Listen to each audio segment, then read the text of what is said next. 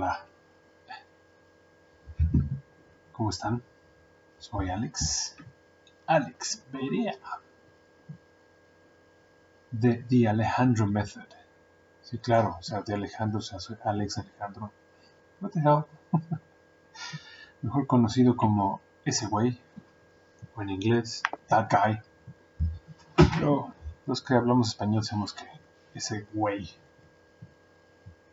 tiene su, su caché que no podemos traducir, ¿correcto? Bueno, gracias infinitas porque me están escuchando, porque bajaron el podcast.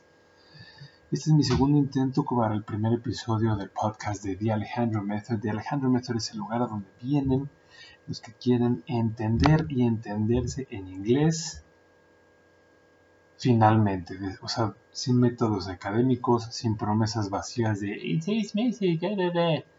y sobre todo sin perder la rayita en las nalgas, porque la verdad es que con los métodos tradicionales, eso de estar seis horas, ocho horas a la semana sentados viendo a una persona que nada más te regaña, sabemos muchos que eso no funciona.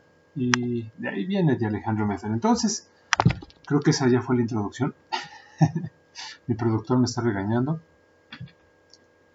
Vamos a empezar hoy con este, uno de los primeros temas que vinieron a mi mente cuando pensé en el Alejandro Method, que es pronunciación o como decimos aquí en la Ciudad de México, la pronunciación. ¿Qué es eso la pronunciación? Todos pensamos que somos muy malos para el inglés. Oh, by the way, uh, this is me, Alex.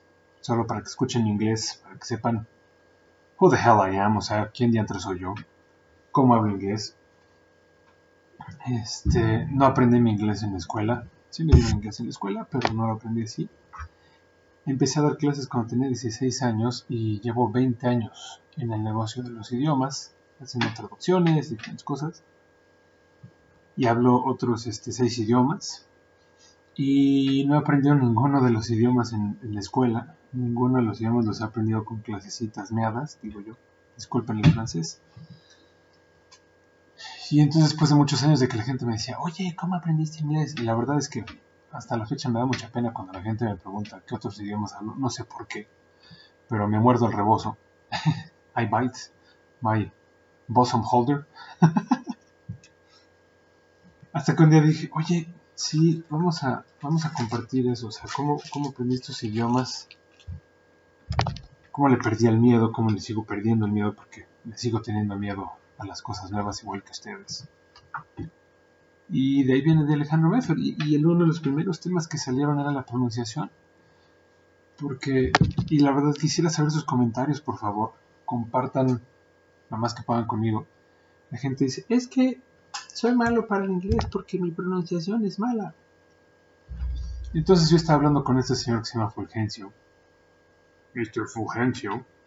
Y este, y me decía, es que soy, ah, soy muy malo para el inglés porque, pues, oh, mi pronunciación pues es muy mala.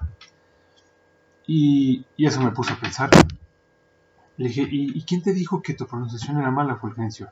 Bueno, pues es que pues yo veo Netflix y, películas y pues sé que mi, mi, mi, pronunciación es muy buena. You know very, very good. Uh, very, very good. I speak very, very basic. Y entonces me puse a recolectar anécdotas y empecé a observar gente que conozco exitosa, que conozco personalmente, que habla más de un idioma. Y me di cuenta de que 9 de cada 10 casos, su pronunciación apesta. O sea, su pronunciación, por ejemplo, si son angloparlantes y hablan español, su pronunciación apesta. Si no me creen, escuchen a Cristina Aguilera. Canta muy bonito pero cuando le dices hablar español, los que hablamos español de manera nativa decimos, oh, ay, güey. Digo, claro, a quién le importa cómo pronuncia cuando no ves cómo se viste, ¿no? pero hay otros casos en los que no te tienes que ver como Cristina Aguilera y, tienen pésima pronunciación. Pésima pronunciación. Y aún así es gente extremadamente exitosa. Entonces lo único que nos dice eso es, ay, la torre, ¿Tú qué opinas, Fulgencio? ¿Qué nos dice eso? Ah, pues nunca me lo hubiera imaginado, porque pues a mí mi teacher pues me hacía sentir muy mal. La verdad recuerdo cuando era niño y, y estaba en clase y pues era un niño, la verdad no sabía muchas cosas y pues la maestra me decía, pronounce right, Fulgencio. Y, y entonces, pues la verdad es que a mí me costaba trabajo, pues, pues no sé, pues entonces yo seguía hablando así de, how do I pronounce teacher? Entonces, pues la verdad es que me hizo sentir muy mal desde que era muy chiquito. Y pues como que se me quedó y luego tomé clases y los teachers siempre me dicen straightforward. Y yo nunca podía decir el straightforward, yo nada más decía straightforward. Bueno, la lección que estamos comentando Fulgencio y yo es si tu pronunciación apesta, que lo más probable es que tienes un acento que es distinto, decir que la pronunciación apesta. La gente te va a entender. Cuando escuchas a alguien que habla en español básico, que se esfuerza en hablar tres palabras, cinco palabras, o veinte, pero su pronunciación es muy mala, te esfuerzas, sientes simpatía, empatía por esa persona que se está esforzando por aprender tu idioma. Y entonces su pronunciación, por muy mala que sea, te vas a esforzar y le vas a entender. Lo cual nos deja esa idea de, entonces la pronunciación no importa. Mm, ok. No quiero darles basura porque la verdad que creo que estamos inundados de basura de interlingüe. Aprenden seis meses. O todos lo sabemos, no necesito dar más nombres. La pronunciación sí importa, pero no importa tanto como creemos. Mientras sepas lo básico de la pronunciación, y puedes decir las palabras, es decir, sepas que E en inglés se dice I.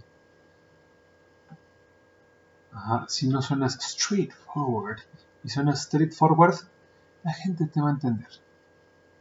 Y la realidad es que si estás escuchando este podcast es porque quieres ser exitoso. Te interesa ser chingón. Te interesa crecer. Por eso estás bajando, por eso bajaste esto, por eso me estás escuchando en el tráfico y si quieres, ser si quieres crecer, no importa si tu pronunciación es perfecta. Y de hecho, es lo último en lo que te debes de enfocar. Y todos, ¡Oh! Ya me imagino a los teachers que me estén escuchando. ¡Oh! ¿Cómo se atreve el güey?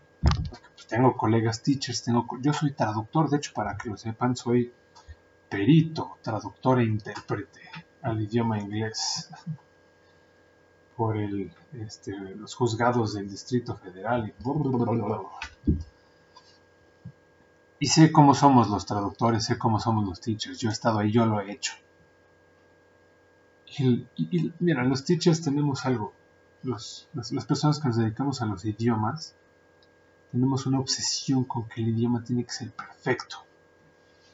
Si tú no te quieres dedicar a la traducción, si tu objetivo en la vida no es ser un intérprete en los Juegos Olímpicos, pues la verdad es que la pronunciación es lo último que debes de aprender. Em, les voy a practicar un caso rápido, una historia rápida. Hay una, uno de mis clientes es una gran empresa que fabrica alimentos. Gente grandiosa, por cierto. Y ellos tienen un experto que se dedica a implementar una nueva metodología que esa gran empresa está adoptando. Y ese experto es un experto, es mexicano. No voy a decir nombres, como ya les dije, porque no voy a decir que me digan, ay, ¿por qué andas diciendo nada? Ese señor es un verdadero experto en esa metodología.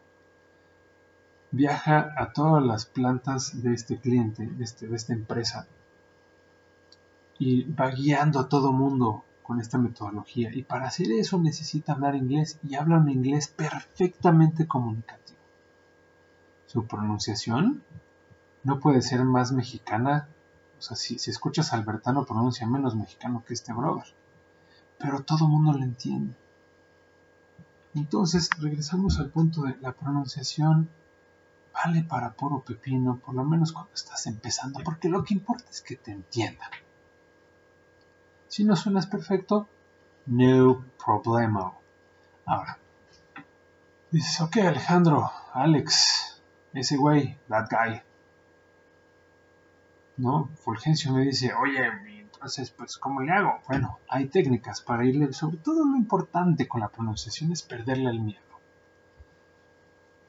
Este, vamos a suponer que te critican en la calle o te ven chistoso, se ríen de ti.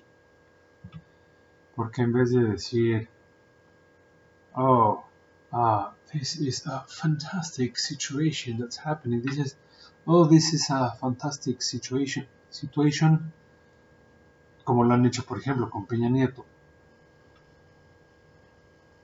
Esa gente que te critica te critican en donde, en la calle, ellos se van a seguir viviendo su vida. Y esa crítica que te hicieron te dio miedo, te dio vergüenza y dejaste de hablar inglés porque te estaban viendo chistoso. Esas personas se van a regresar a su casa y van a seguir criticando todo lo que ven. Entonces, mi punto es, la pronunciación vale para puro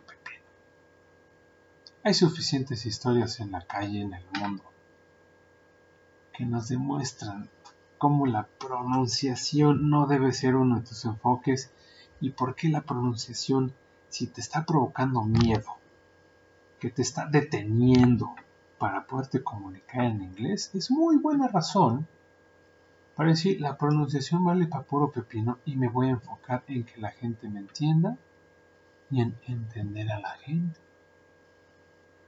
Bueno, creo que la idea está clara. Las técnicas para cómo irle perdiendo la pronunciación se las voy a ir compartiendo en los siguientes podcasts, pero no vamos a cerrar este podcast, este episodio, sin antes darles por lo menos una técnica y una de las técnicas es hablen con alguien con quien tengan confianza y díganle algo que les pasó en el día.